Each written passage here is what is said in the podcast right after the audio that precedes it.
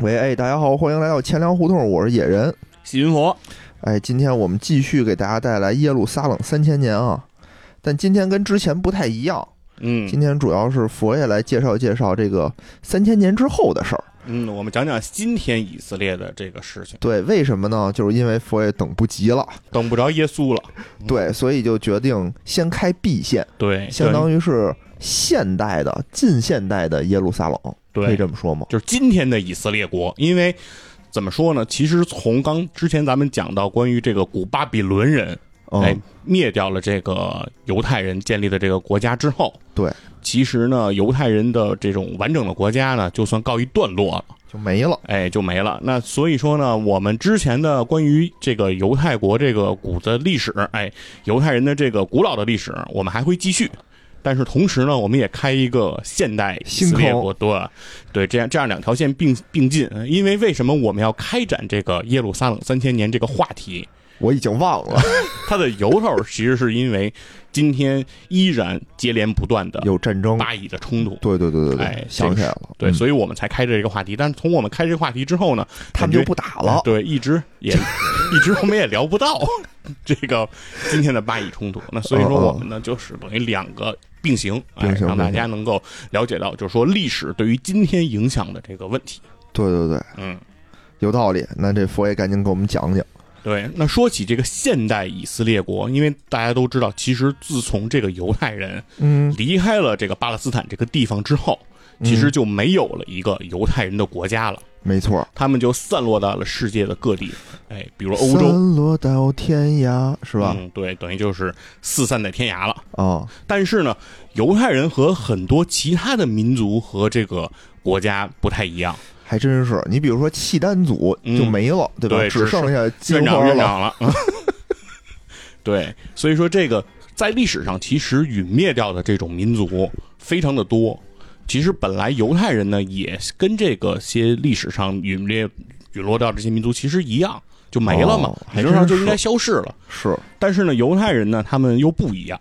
他们嗯虽然散落在天涯，但他们坚持自己的信仰，嗯，坚持自己的民族习惯，所以说就保障他们一直，其实到今天，哦，让犹太教依然存在，让犹太人依然存在。就说明他们还因为有信仰，所以一直对存在。他们拒绝和当地他们散落地方的人的融入，哦哎，在各地他们就是建立自己的犹太人社区。真不招人待见。对，就是今天你要去欧洲旅游，依然能看到非常多的这种犹太人的社区。定居点，对，它和这个周围的这些居住环境啊，它的建筑的样式啊，都是非常不一样的。和中国城并称为当地的两大这个恶势力。啊，反正就是他们很坚持。那也因此，其实才有了犹太复国这样的一个算是一个想法的由来吧。嗯，对，因为如果这个事儿，如果你要是不坚持，那其实你这个民族就慢慢就是融合到了各个民族当中嘛。对对对，对，那你也就谈不上再复国了。是那真正犹太复国的这个思想是从什么时候开始萌发的呢？时间就要到这个一八九五年。火哎，在这个一八九五年，就十九世纪末的时候，发生了一个什么事儿呢？清朝，咱们的清朝。哎，对，咱们的清朝的末年，哎，清末。那这个时候，法国的一个将军叫德福斯特，嗯他被这个摘掉了这个领章，摘掉了这个自己的这个勋章，然后对摘下了这个宝剑，然后把他宣布为洗澡是吗？都摘下来。哎，宣布他叛国，要对他进行这个处这个处处决。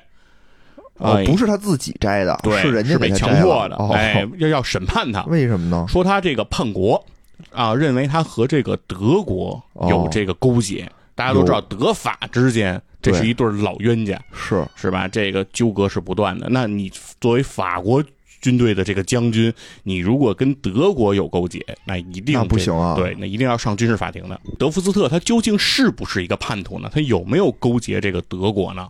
嗯其实呢，这是一个赤裸裸的诬陷。哎，就是说德福斯特并没有勾结德国。虽然他姓德，哎，姓德，但是他没有勾结德国。是那之所以这个时候还是要这个呃处决他，或者说要声讨他，或者说要诬陷他这个罪名，嗯，其中最重要的原因就是因为德福斯特他是一个犹太人哦啊，这就可以折射出，指整个在欧洲，其实犹太人都是没有很没有人权的啊。然后那他是犹太人，为什么就说他是勾结德国呢？因为犹太人并不皈依基督教啊，他们要坚持自己的信仰，嗯，和这个整个欧洲社会它格格不入啊。他们的这一系列特立独行，其实都在欧洲受到排挤和这种压榨。但问题是，德国人是基督教啊，德国人又不是异教徒。是，或者说这就是个理由，哦说，在这个审判德夫斯特的这个样的一个算是审判大会上，嗯所有人高喊的已经不是德夫斯特的叛国，而是哦杀死这个犹太人。明白哎明白，这个时候，其实反犹的这样的一个情绪在欧洲已经非常的强烈了。叛国只是一个由头，对戴不戴大家帽子一样。只是说为了来，因为他是犹太人，就想哦对扣上这个罪名。德国人说我不承认他勾结我，呃，关于德国人的这一段呢，其实并没有这个这个没有记载记载了啊。对，明白？但这件事情其实就深深刺激了一个在场的记者，哎，叫赫兹尔，他是一个奥匈帝国的犹太人。嗯那在这个时候，他就发现说，其实在场的所有法国人只是想通过审判一个犹太人有罪，从而来推定所有的犹太人都有罪。对，哦。那就是说，所有的这个时候，赫兹尔会发现，就是说，如果想让犹太人在欧洲其他的国家获得平等的这个人权，嗯。显然不现实。嗯。啊，我犹太人必须得有一个自己的国家，那否则的话，犹太人永远也得不到这种平等的对待，那犹太人的命运就掌握不在自己的手上。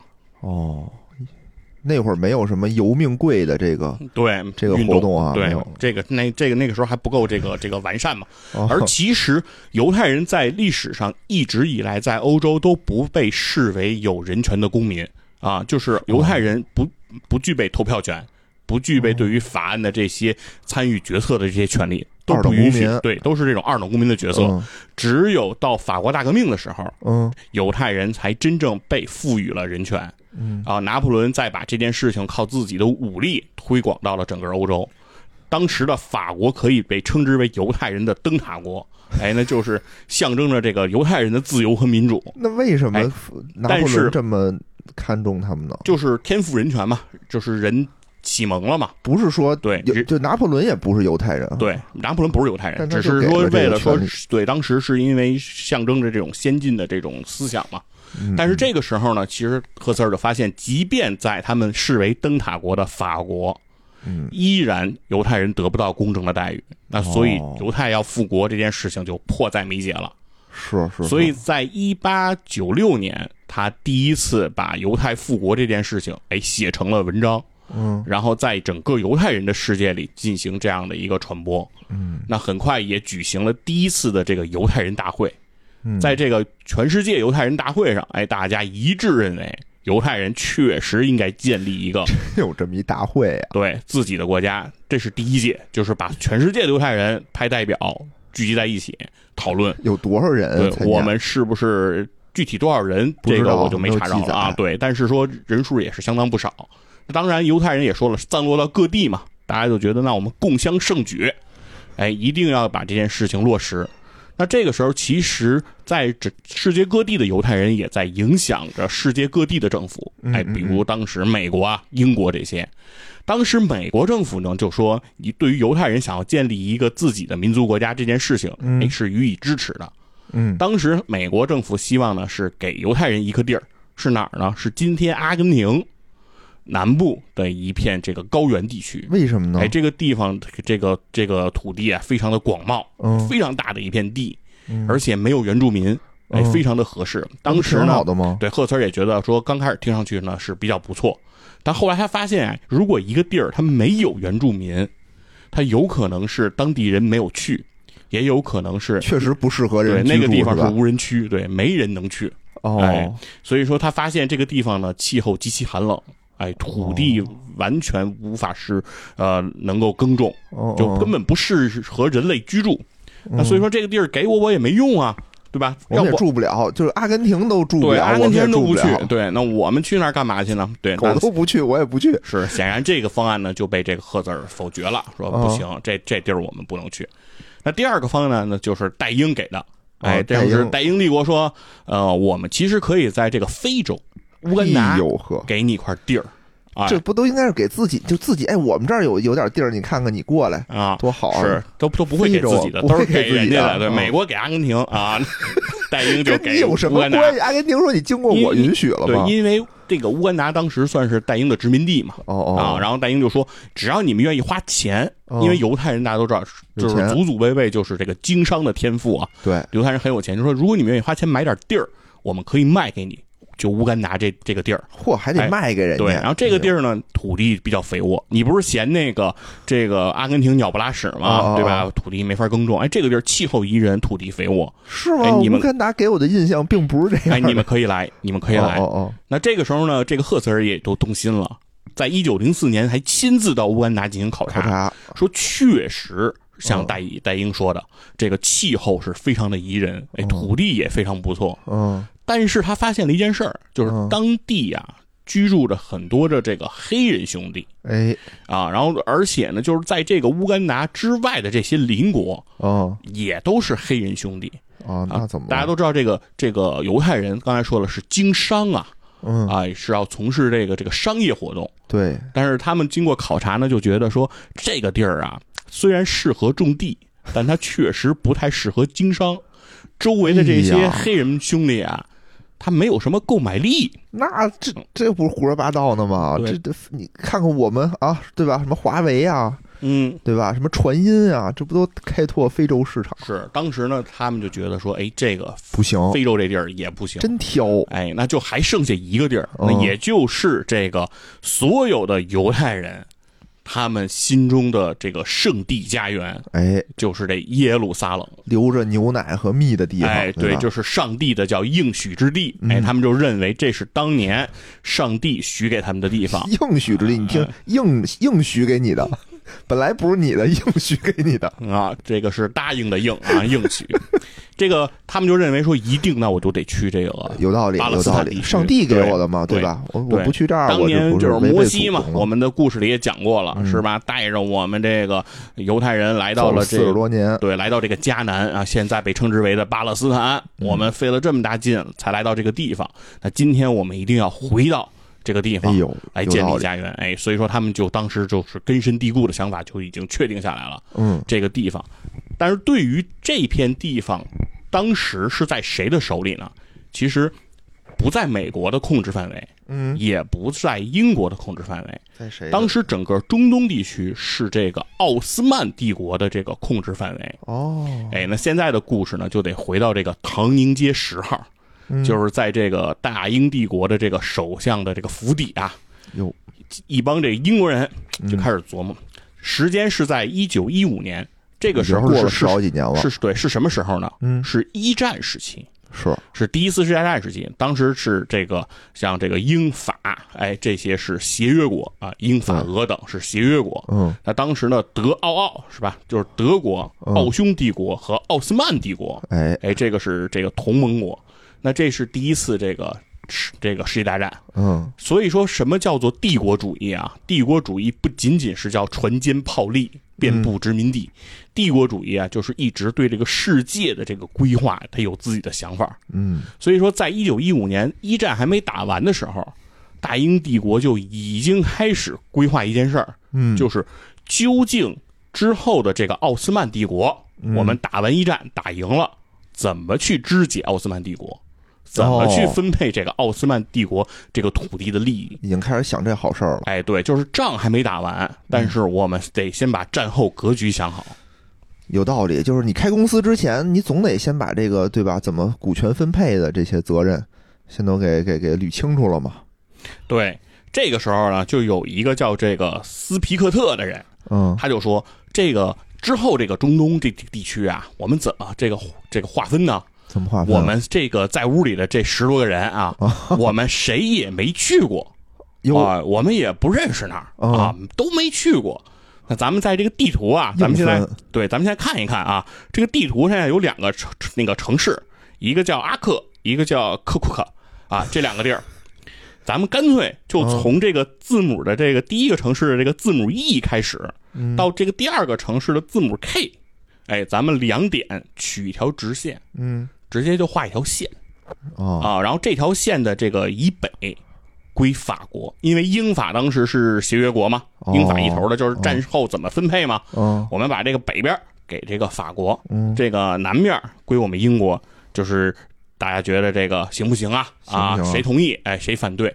当时的这个英国和法国呢，谁对中东也不了解，都不认识，哎，都不知道。那干脆一看地图呢，觉得画的还行，哎，嗯面积差不多。对，，拉的挺直的，说得，那这条线就是同意了，哎，于是两边啊就定了一个叫塞克斯皮克特协定，嗯，哎，就是说以这条线划定这件多事情，孙子，哎，但是很有意思的是，这边画了这条线之后呢，这个英这个呃英国也没闲着，哎，嗯这边虽然承诺说我们跟法国把这地儿分了，但是同时呢，在一战当中啊，他也想取得阿拉伯人的支持，哦，哎，就是说这个阿拉伯人如果能够在战场上支持我们，对我们的赢面更大，对帮助也是极大的，哎，我想必也是极好的。嗯。那我们呢，就于是他就跟这阿拉伯地区的人说说说，如果一战结束之后，我们会去支持这个阿拉伯民族在中东地区独立。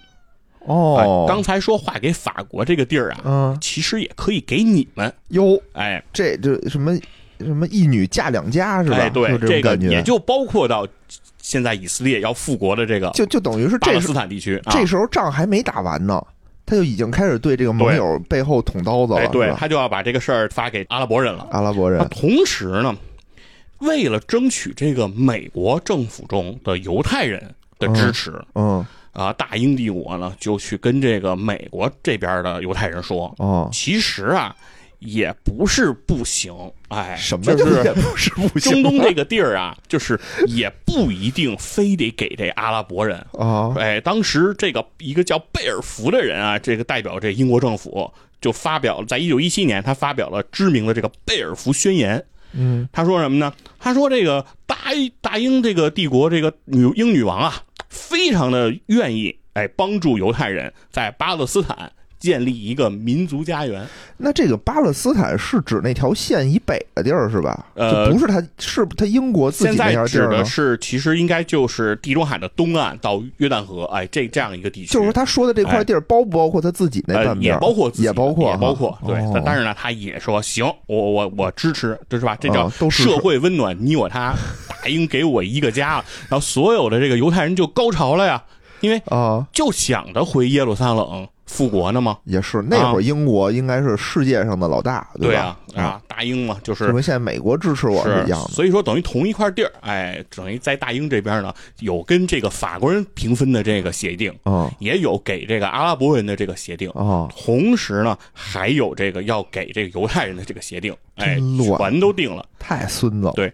但很有很有意思的是，嗯就在这个贝尔福宣言啊发布三个星期之后，嗯就仨礼拜，这世界上发生了一件大事儿，嗯，俄国爆发了十月革命。有哦，布尔什维克取得了这个这个政、嗯政权，哎，推翻了这个沙俄政府。红色巨人哎，站起来了。那在这个布尔什维克这个夺取政权的时候啊，他夺取了沙俄政府的一份秘密档案。嗯在这个档案里，他找到了这个塞克斯皮克特协议的这个副本。嗯，为什么沙俄政府会有这个副本呢？对啊，就很有意思，是因为英法当时在画这个中东这个势力的时候，当时的俄国也参与进来了。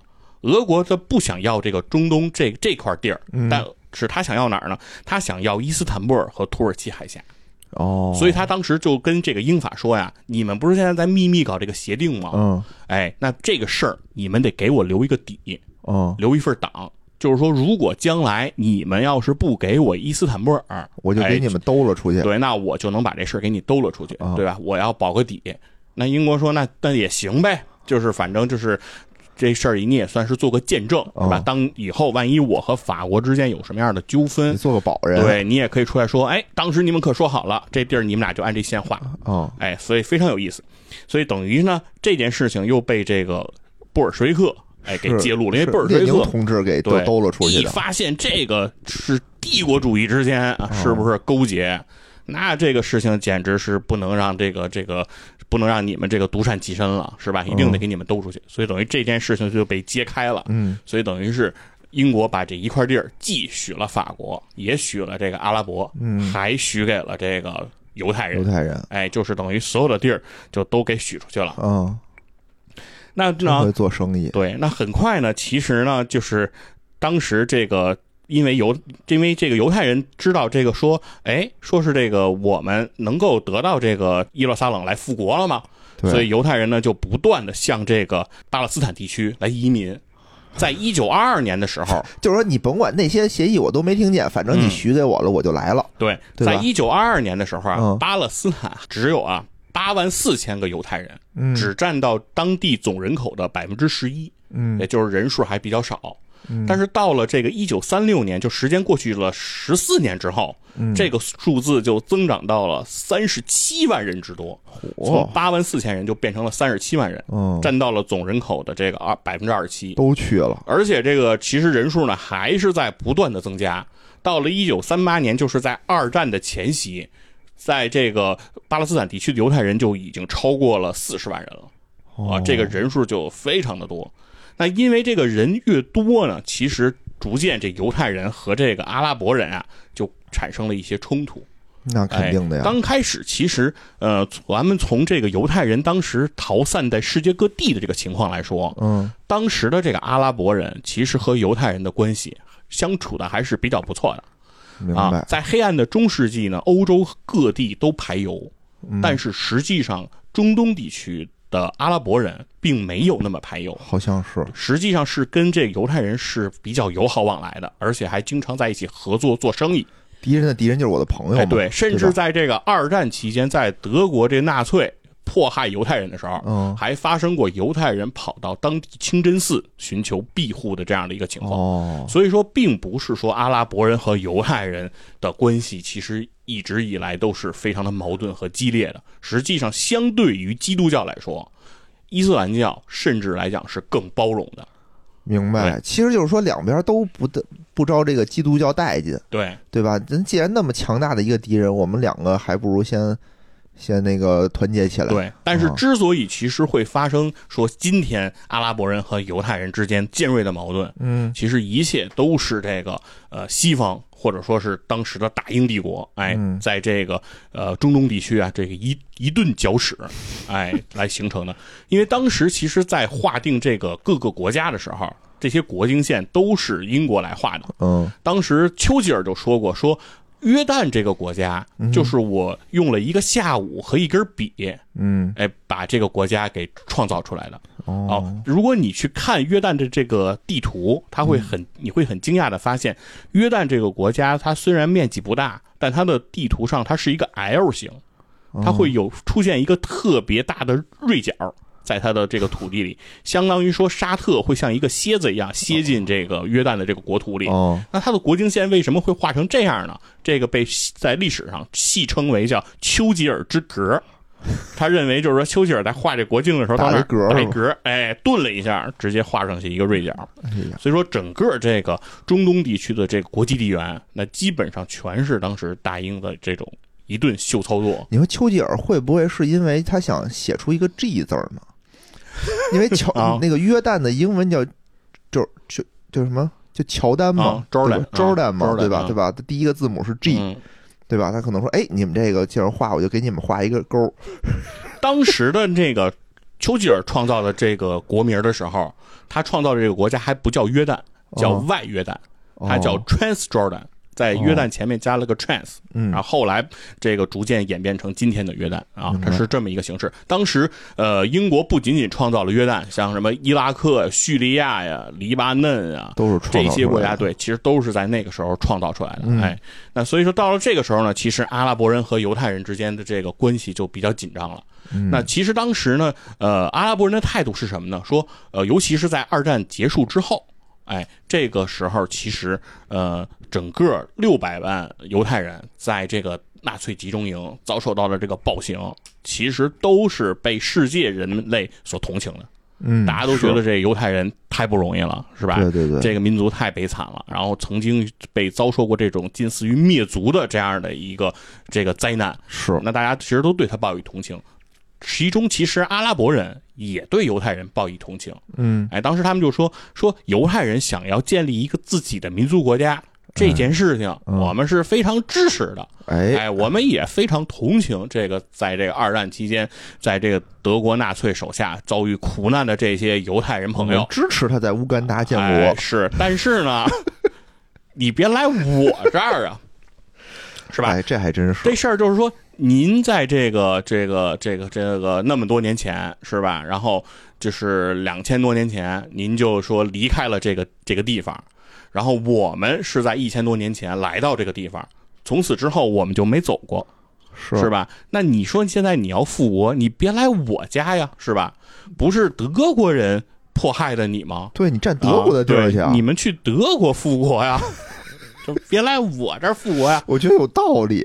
对，这个当时就是这个阿拉伯人的态度，所以双方其实就已经就是非常的这个矛盾就重重了嘛。嗯，其实特别早呢，在二战之前的时候，这个犹太人啊就已经建立了一个自己的准军事组织，叫这个哈加纳。哎，嗯这个组织其实是在今天其实也依然这个活跃着。哦啊，这个组织呢，它的政策是克制，就是相对来说，它还是一个相对比较克制的一个军事组织。克制对的军事组织，它的克制是指什么呢？嗯它的政策是说，这个哈加纳呀是不可以对阿拉伯的平民进行袭击的。哎，就是我们美不国军队好像是不是也不能对平民进行袭击、啊？对，，就是说我们呀不能打击这个平民，哎，不这打不能打老百姓，吗？哎，这个是阿拉伯人这个这个这当时这个犹太这个哈加纳组织啊的这种这种制度吧，啊是，他们自己定下的这样的一个政策。但是随着这个阿拉伯人和这个犹太人之间暴力不断升级，嗯，然后到了这一九三一年，从哈加那里就分裂出了一个新的组织，嗯，名字叫伊尔贡。哦，哎，这个组织和哈加纳它就不不一样了。嗯，这个组织信奉的叫以牙还牙，以暴制暴。哎，嗯就是你打我，我就打你。哦，所以他后来呢就被这个联合国、英国政府、美国政府和这个犹太复国主义大会，就包括犹太人自己的这个复国主义大会，嗯，都认定这伊尔贡它是一个恐怖组织。哦，自己就不行了，都对都不承认了。，对，这是一个就是被大家这来认定的这样一个恐怖组织。嗯，那到了这个时间到了这个一九三七年的时候啊，这个还是在二战之前的事儿，说是当时呢这个英国呀，大英帝国给了一个方案叫皮尔分治方案。在这个方案里，他是说什么？他说犹太人可以分到巴勒斯坦百分之二十的土地，哎，你们用这百分之二十建一个自己的国家，关键凭什么呀？哎我觉得很奇怪，让阿拉伯人呢拿那个得到巴勒斯坦的百分之七十的土地，还剩下百分之十呢，包括耶路撒冷，嗯，要归这个英国人来进行统治。我凭什么呀？就相当于你过来说，不仅把我们家电视搬走了，你还得对吧？把空调带走，就这是这是本来就没你英国什么事儿嘛，对吧？对这个事儿啊，其实就是在这个犹太人方面嗯，也不满，因为少了首先耶路撒冷没给我，哦。二一个呢是给我的土地太少了，只有五千多平方公里，是不因为当时这边已经住着上十呃几十万的这个犹太人了，对吧？你给我的这个地方感觉又不够大，嗯那同时呢，阿拉伯人也不同意，就是凭什么分我的地儿来对呀来给他们呀？不仅？给他们了，你还拿走百分之十，是，那这件事情呢，还把我们的这耶路撒冷你还给分走了。对，那其实呢，这件事情呢，其实因为二战啊，这个是被搁置了一段时间。哎，等于是在整个二战期间呢，英国因为忙于这个欧洲战场，哎，嗯和德国人的这样一个交锋，那其实是没有时间来这个这个分心来管管理这个中东这个问题。明白？那同时呢，这个当时的这个整个世界，因为逐渐发展成了世界大战嘛，大家都陷入到了这个泥淖当中，所以这件事情其实是被暂停了六年，直到哦一九四五年呢，这个二战结束了。刚才说了，这个呃犹太人的这样的一个惨状，哎，暴露在了世界人的面前了。是那这个时候呢，其实整个这个犹太人这个复国这件事情又被提到了这个议事日程上。犹太人这时候发现自己这个地儿够了，那同时这个时候呢，其实英国的国力哦已经不足以来巴勒斯坦来维持这个稳定和和平了。哦就是大英通过这一次这个二战，已经。不复当年之勇啊！对，已经觉得这地儿我也快管不了了。嗯哎，这个时候这个怎么办呢？就说干脆这事儿我不是管不了了吗？我也不管了哦，啊！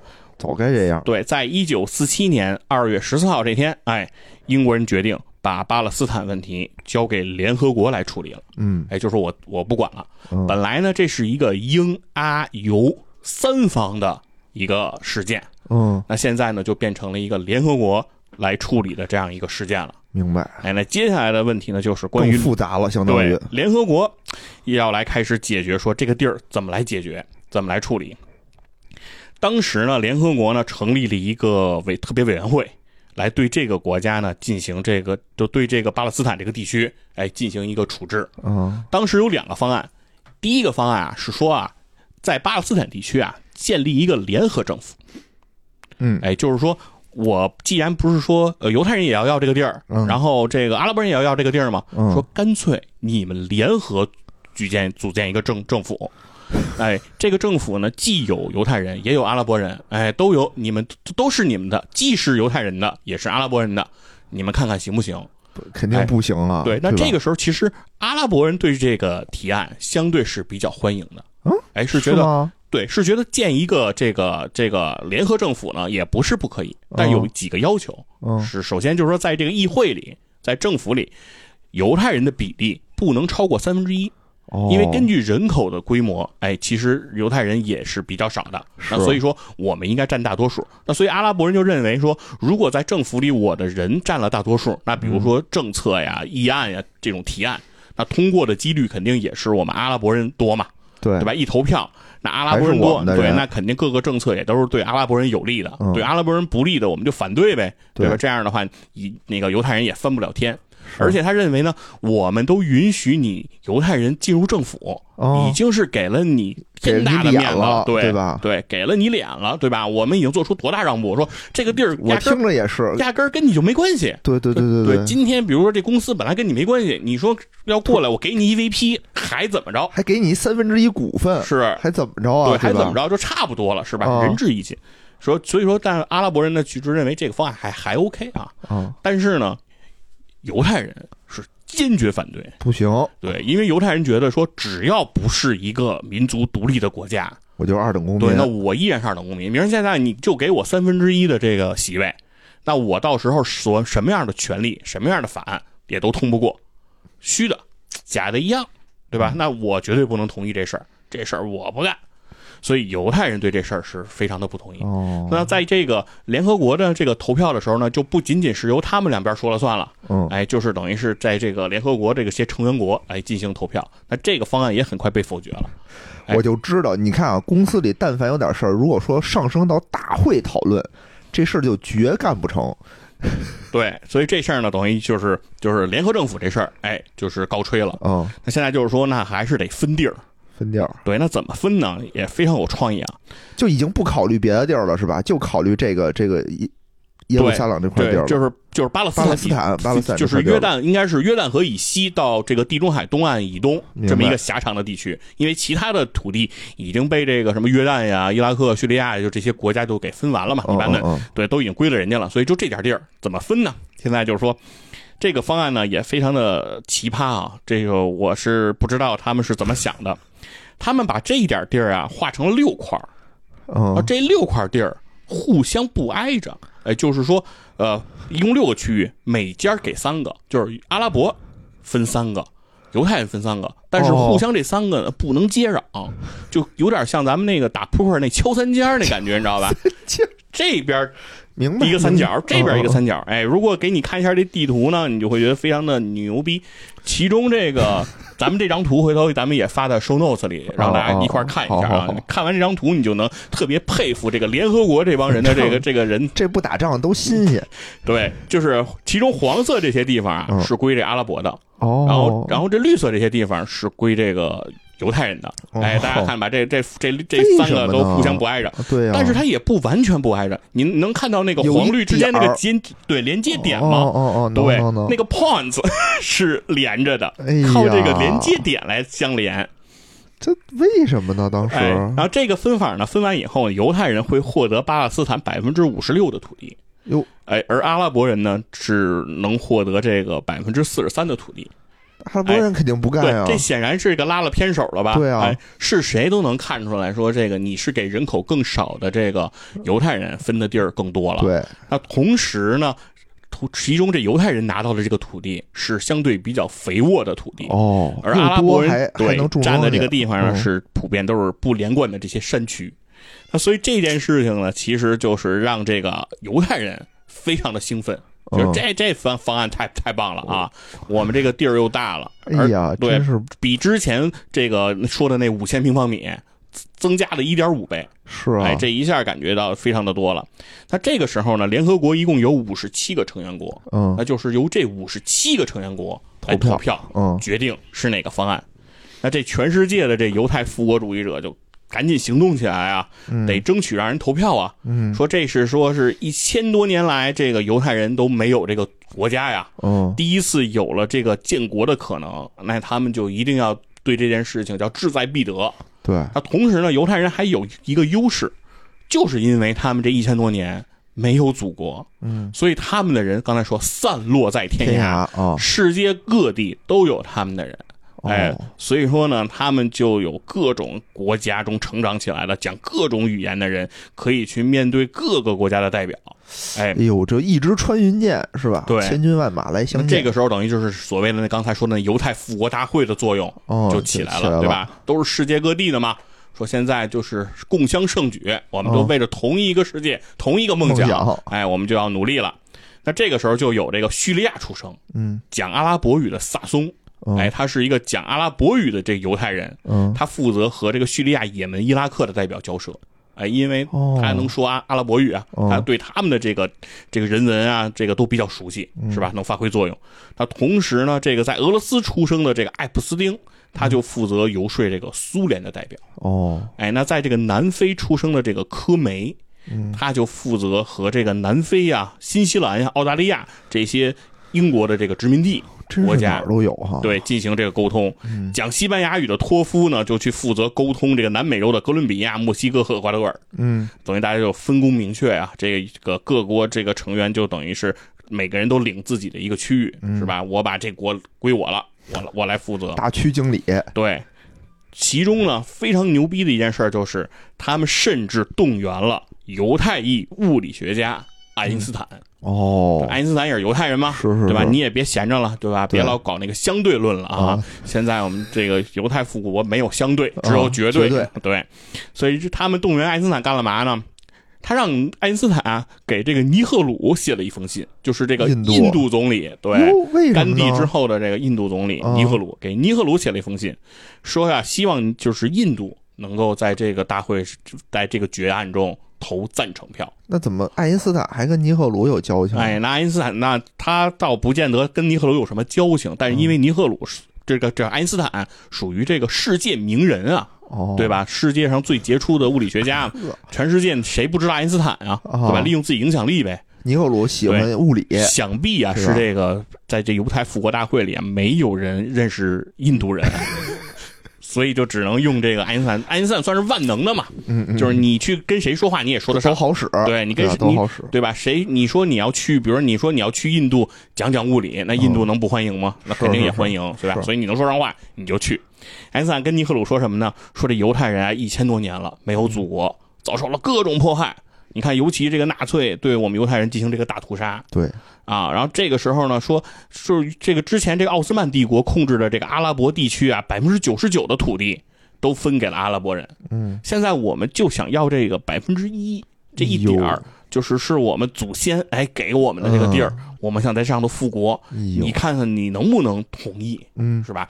显得就是写的也非常的卑微啊，而且就是言辞也非常的恳切。嗯那尼克鲁是怎么回答的呢？尼克鲁也给爱因斯坦写了个回信，嗯说就是你所说的这犹太人遭受的这些不公和这个千年的这种寻梦啊，嗯这种追寻，我也非常的理解。嗯非常的体谅，哎，嗯也非常的这个同情犹太人。嗯但是，但是后面就很重要了，啊说呀，我也得为我自己考虑，哦因为有一个事实就是，印度啊，它有一千三百万穆斯林。哦，对？吧？像今天，其实，在现在的印度，穆斯林的信仰的人，对，也是非常多的。嗯嗯嗯，对，所以说我们国家有这么多的这个信仰伊斯兰教的这个穆斯林，是啊，我这给分出去了，弄死我！是，那我们这国家可可就不好说了。所以说这个事儿等于其实是没有游说成。嗯那同时呢，他们为了说服这个埃塞俄比亚这犹太人找到了已故英国将军的这个温盖特的遗孀温盖特夫人，真能找。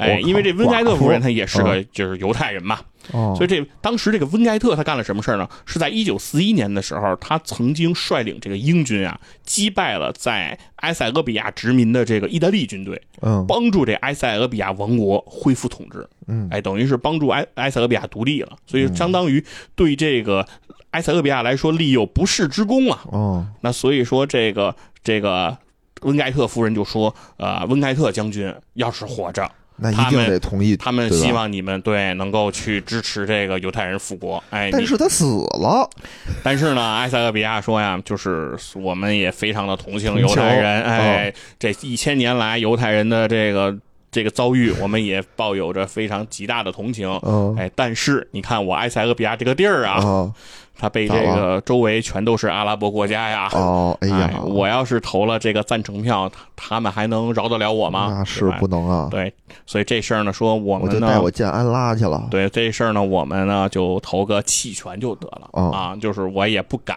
去支持，明但是我不反对就完了。嗯，那这个时候呢，就是要投票了。在投票的时候啊，有一个这个呃犹太人的代表嗯叫夏里特，这个人啊，他就一直在算这个我们争取到了多少人，不是一共五十七个人吗？嗯五十七个国家代表吗？嗯我们争取了多少个？他就怎么算怎么也不够。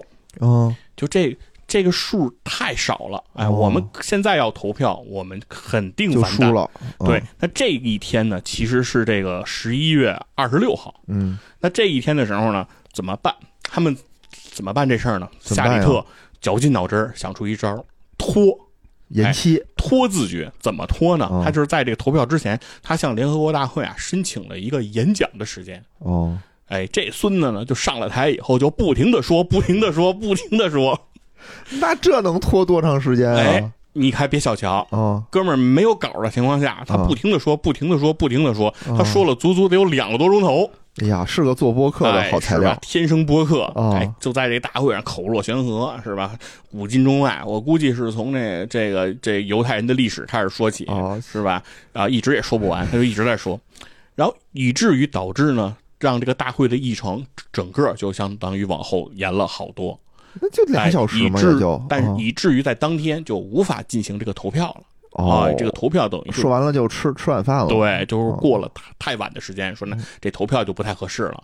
而恰恰在十二月二十七号这一天，嗯是美国的这个西方社会非常美国啊非常重要的一个节日——感恩节。哦，哎，就是这个吃这个火鸡的那个节日。我知道美国人很重视感恩节，感恩节是火鸡放音乐，对吧？是一定要一定要过的。听啊我说谢谢你。哎，对，因为有你。对，所以得得唱这个呀。对所以呢，这事儿呢，十二月二十七号等于要放假一天。所以哦事情呢，就是说投票表决这事儿就拖到了十二十一月的二十八号，哦，这一下等于又给了犹太人这个两天的时间。这这两天能怎么着啊？能翻天去吗？这两天的时间对于这犹太人就就太重要了。哦，哎，首先啊，这个犹太人就开始继续的拉拢各个国家的这个支持。嗯。他们首先是给这个呃菲律宾的这个总统哎去打电话，嗯。说这个希望菲律宾能够投下赞成票，嗯。同时他们动员了十个美国参议院的议员，嗯。联名给这个菲律宾总统发电报，说呀，菲律宾的这个投票结果会影响美国对菲律宾的经济援助。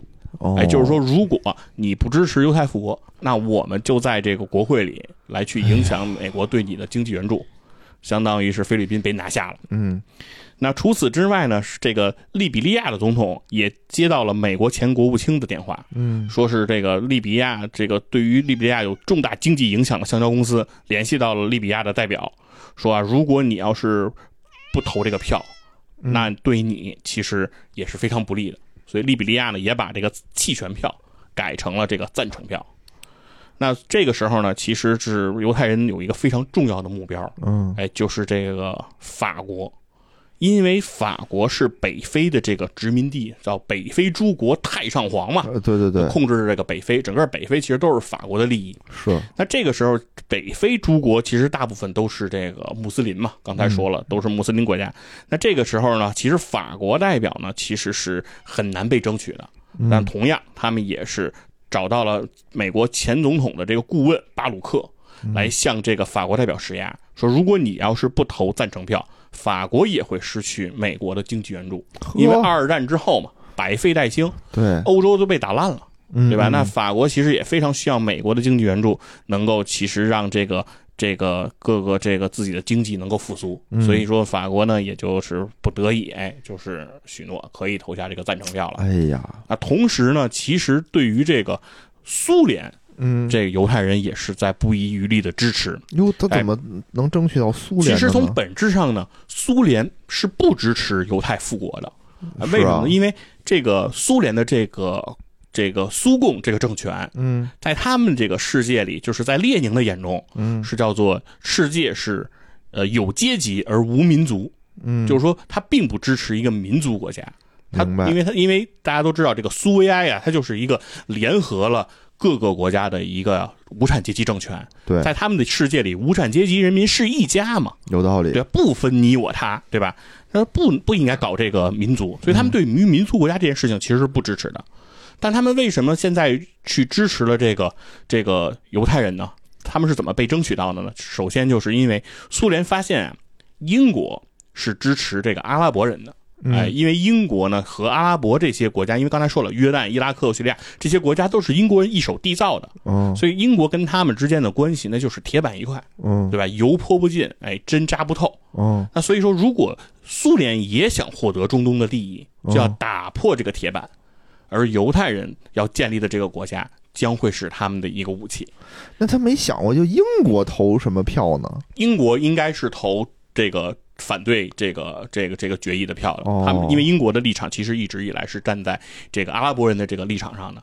但是呢，很有意思的事儿是，这个时候他又发现说美国是支持犹太人的。嗯哎那他这个时候，苏联因为也是在二战之后，并不想和美国发生正面冲突，嗯。那所以说在几经博弈之下，嗯。最后考虑说可以投票赞成这个哦。以色列，这个这个不是以色列，就是当时叫犹太复国。嗯嗯嗯。哎，那很有意思。那所以说在投票当天的时候，是按这个字母顺序来报嗯这个结果的。那终于就是报到了这个 F 开头的这个法国的时候，嗯。报出的是 yes。哦，哎，那后面随着苏联也是 yes，哎，这世之后界几大强国对都这个等于是这个定局就是已经这个可以说是揭晓了。嗯那大整个的这个犹太复国这个这个这个主义的这些人都非常的兴奋。嗯那最终呢，这个分治方案呢是以三十三票赞成、十三票反对、十票弃权，哎，那还是挺大的优势的，对，最后通过了。哦那这就是著名的这叫联合国大会第幺八幺号决议。哦，那就是所有的是说，来宣布说犹太人有权利在巴勒斯坦建国的所有的根据，其实都是这个联合国第幺八幺号决议。明白，哎，那也就是今天的以色列也好，它之所以能够成立，那嗯，就基于的就是这幺八幺号决议。那后来就是大家都严格执行这个幺八幺号决议了吗？呃，这个事情就说了，幺八幺号决议一经这个通过，嗯在场的所有的阿拉伯国家代表嗯集体起立，嗯，转身退场，哦，因为他们不接受搬家回家赶紧搬家，他们不接受这个这个哦不这个这个接受啊这个决议，对。我以为回家赶紧他们落实呢，宣布这个决议无效，无效，哎，哦。当场就退场。然后他们当时就表达说，为什么德国纳粹犯下的暴行嗯，要由阿拉伯人出让巴勒斯坦的土我觉得地有道理啊，来偿还？对啊，阿拉伯国家发誓要用武力来阻止犹太这个国家的建立，嗯，就是犹太也犹太你要想建国，我们是不答应的。你建国的那一天，那就是我们灭掉你的那一刻。嗯这是当时所有的这个阿拉伯国家人的这样的一个态度。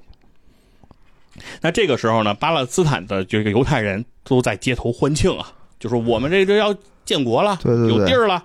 那这个时候，他们的领袖大卫本古里安的心情是非常沉重的。为什么呀？幺八幺号决议呢，承诺了给了犹太人一个国家，嗯但这个国家现在它只存在在地图上，嗯这个国家它没有军队，也没有人。这个国家它非常的这个脆弱，是啊，就是你说这儿有一国，但上面住的全都是别的人，对对吧？你怎么能过去说？又不像跟那个伟人状来一伟人状，说我到一城里康城，我来上任了，也不是这么简单，对吧？就是相相当于其实就是那个状态，就给了你一个委任状，哦你说你来上任，但你能不能听你的呀？你能不能在这儿坐得稳，是不是还得听人家黄老爷的黄？对对，所以说就是在这个法案这个幺八幺号决议通过几个小时，哦，在这个阿在这个巴勒斯坦地区，一辆开往耶路撒冷的巴士就遭到了阿伯人阿拉伯人的袭击，嗯，车上五名乘客死亡。半个小时后，另一辆巴士也遭到了同一帮人袭击，车上两人死亡。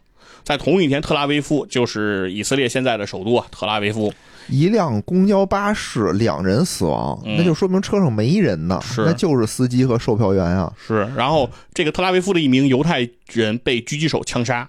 四天之后，特拉维夫附近一个犹太人居住的社区遭到了大规模袭击，至少七十名犹太人被杀。哎呦，这就开始对平民下手了，是吧？那面对于阿拉伯人的袭击，这个犹太人也不能坐以待毙啊，对，对吧？然后这个哈哈加纳，刚才说的这个克制的这个哈加纳啊，啊，这个也开始这个进行还击了。那当然，他们还有一个恐怖组织伊尔贡，是是吧？这是犹太人的恐怖组织。那他们在十二月二号对耶路撒冷的一家影院进行纵火。十二月十二日，他们在耶路撒冷的马路边引爆了一枚汽车炸弹，炸死二十个人。哎呦，在十二月三十号，在海法附近一家炼油厂，一百多名阿拉伯工人聚集在门外的时候，伊尔贡成员向人群中投掷了炸弹，炸死六人。哎呦，哎，同样，阿拉伯人也不能闲着，在炼油厂里的这个阿拉伯人在几小时之后就杀害了三十九名犹太工人。嗯，那在第二天夜里呢，哈加纳又袭击了阿拉伯工人所居住的村庄，成年男子被一个个的被从屋里拖出来枪杀。根据哈加纳报告，约有七十名阿拉伯人被杀，等于是暴力冲突就不断升级啊！你杀我一个，我杀你一个啊，我就是杀你十个，我得报复回来。对我报复，然后你再再同样杀回来，嗯，就一直以来其实都是这样的一个惨状。嗯，哎，这个时候其实双方的这个矛盾是非常尖锐的，是，因为当时的这个呃巴勒斯坦的这个犹太人来说，他们手里其实是没有什么武器的。嗯，当时在巴勒斯坦境内只有六十五万这个犹太人，嗯就是人口只有六十五万，而当地的这个阿拉伯人人口呢大概有一百三十万，就是大概犹太人只有一半儿是，而如果你要把周边的，比如说伊拉克、叙利亚呀、沙特呀这些国家，你要再把这些阿拉伯国家人再算上，犹太人只占到了整个人口的百分之三，所以犹太人是妥妥的少数民族，是，哎，人数上就少的太太多了。而且这个在这个当他们要面对的这些国家都是主权国家呀，嗯，都是有军队、有飞机、有坦克、有重重型武器。而这个犹太人的这个哈加纳呢，其实一共只有两千名职业军人。哦，如果把预备役都包括在内呢，其实也只有三万多人。实力很悬殊。对，，而且他们只有一万支步枪。刚才说了，他们有三万多预备役的这个士兵，但是没有枪但他们只。有一万支步枪。对，哦平均三个人他们才能分到一支枪，就是枪都不够，明白。那就更别提什么什么坦克呀、这些这些武器，对，完全没有。那所以说，他们面对的这个对手是有着这个上万人的这个规模的这个军队，正规军。对，然后配备着飞机、装甲和火炮的，嗯嗯，所以这个其实是实力是非常的悬殊啊。那怎么办呢？那这个时候，其实对于这个这犹太人来说岌岌可危。虽然我们被承诺复国了，对，但是没有人实力，对吧？对，但没有人说要保障我们的这个安全。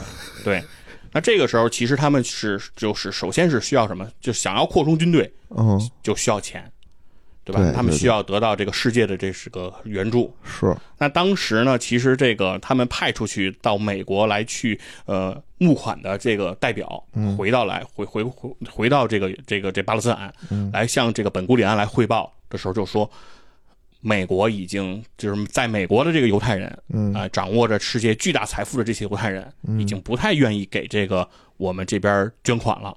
有。我们大概呀，其实也就只能募到这个五百万美元。这不够啊，五对百万美元够干啥的呀？但是他们说，如果想要武装起来，他们一支军队来抵抗阿拉伯国家，嗯，他们至少需要两千五百美元，两千五百万美元。那也不多呀，对他们只是说只能募到五这五百万美元，嗯非常少。然后呢，这个时候有一个女人，呃，叫梅厄，哎嗯，，被称为梅厄夫人，就跟本古里安说：“我去试试吧。”有就是你就是说你也别再派别的代表了，我觉得别的人啊可能都不行。就我行，对，只有我能大概去试一试。为什么呢？梅厄夫人她虽然是个犹太人，嗯但她八岁就移民美国了，嗯，从小是在美国长大。嗯她到了这个二十三岁，她相当于又从美国移民回了巴勒斯坦，哦，所以说她可以说流利的英语。哎，但那边跟人接触其实是比较的熟练。明白。但同时呢，她离开这个美国已经离开这个美国已经有二十七年了。哎她，二十三岁就今年她已经五十岁了，所以他已经至少十年没有再踏上这个国土了。哦，那所以说这次其实到美国的时候，梅厄其实心里也是没底的。他虽然向本古里安承诺说我一定要把这个事情完成，但他其实并不知道自己该怎么干。但他到了芝加哥的时候，他发现啊，说芝加哥马上要举行一个犹太联合理事会，哎，就是在美国的这些犹太的杰出人物都能都能来参加。那这个时候，他在美国的朋友就说呀，这个在芝加哥举办的这个大会啊，你也别费心了。哦，你也别去了。为什么？他说这个大会上啊的人基本上都不是犹太复国主义者，哦，就是说犹太人并不见得都支持犹太人建国国。对，因为因为已经有很多人在别的国家过得很好了，人家觉得建不建一个犹太人的国家跟我有什么关系？明白，就是你你爱建国就建国，你别让我花钱。对，嗯，对吧？比如说现在说 那个契丹说要建国，哎。那你说院长支持吗？他也不支持，因为院长觉得他敢支持。这院长觉得我已经是一个这个接受这个共产主义教育多年的一个这个这个共产主义战士了，对吧？对对对我不可能支持你了，所以所以这个也是一样，对，本来没他什么事儿，嗯这个节目里头非带上他 是吧？嗯，所以说就说你你好朋友就说你别白费劲了，而且人家哦说什么呀？人家这大会啊，人家有这个捐款项目，哦比如说人家是建医院呀、建教堂啊、建这个文化中心啊，这些筹款活动啊，都已经落实差不多了，都对对对，了钱了人都说差不多了，这嗯人都捐差不多了，人都捐完钱了，哦相当于说大家就是捐，就跟那个时尚芭莎那种晚宴似的。都已经承诺捐钱了，哦来这儿就是给大家来吃点好的，是吧？那个表彰表彰，就这么一个活动，就是你已经没必要再去了，因为人家该捐的钱人家也捐完了，是人咋还能再给你捐呢？但是这梅厄说呀，我还是得去，嗯为什么？因为我也没别的招儿，我也不知道该去哪儿，干脆我就参加这个大会。嗯于是梅厄就跟这个大会的组织者说呀，给我争取一个演讲的时间，哦，就是我试一试，对吧？就是有枣没枣，我打他三竿竿子对我这个这个死马当克拉玛依是吧？就这么我去试试吧。于是梅厄他在没有演讲稿的情况下，又是没演演讲稿，即兴不信我这都啊，即兴即兴喜剧。在这次大会上哦发表了一次演讲，这演讲是非常的著名。咱们在节目的最后这段时间嘛，把这个演讲跟大家来讲讲，看看梅厄他都怎么讲的啊。哦，他说呀，以为已经要结束了呢，还没结束。他说呀，哦我们终于等到这一天了。世界各国支持犹太人在巴勒斯坦的一部分建立一个犹太国家。此刻，巴勒斯坦我们正为这个国家变成现实而战斗。这并不是因为我们想要战斗。如果可以选择，我们选择在和平中建设这个国家。嗯各位，我们已经无路可退。穆夫提和他的手下们已经对我们宣战，我们必须为生存而战，为安全而战，为我们在这里所拥有的一切而战。最重要的是，我们必须为犹太人的荣誉和独立而战。毫不夸张地说，巴勒斯坦的犹太人正在出色地完成了这个任务。你们中很多人可能去过巴勒斯坦，你们中的每一个人应该都读过关于巴勒斯坦年轻人的报道，知道他们是怎样的一群人。我与这一代年轻人相处了整整二十七年。我以为我很了解他们，但现在我才知道，甚至就连我也不完全了解他们。